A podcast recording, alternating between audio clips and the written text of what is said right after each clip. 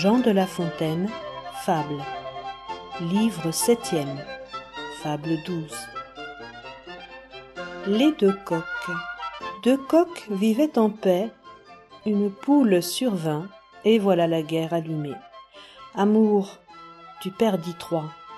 Et c'est de toi que vint cette querelle envenimée, où du sang des dieux même on vit le xanthe teint.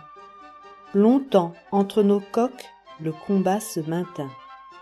Le bruit s'en répandit par tout le voisinage. La jante qui porte crête au spectacle accourut.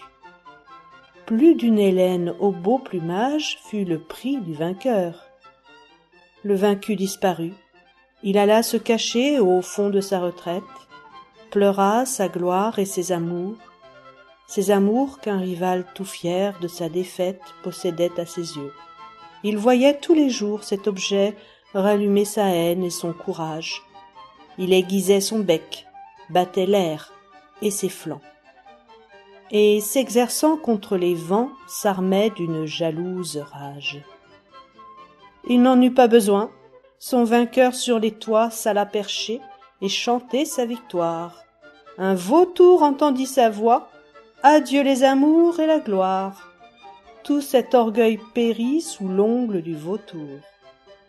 Enfin, par un fatal retour, son rival autour de la poule s'en revint faire le coquet. Je laisse à penser quel caquet, car il eut des femmes en foule. La fortune se plaît à faire de ses coups.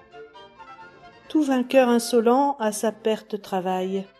Défions-nous du sort, et prenons garde à nous après le gain d'une bataille.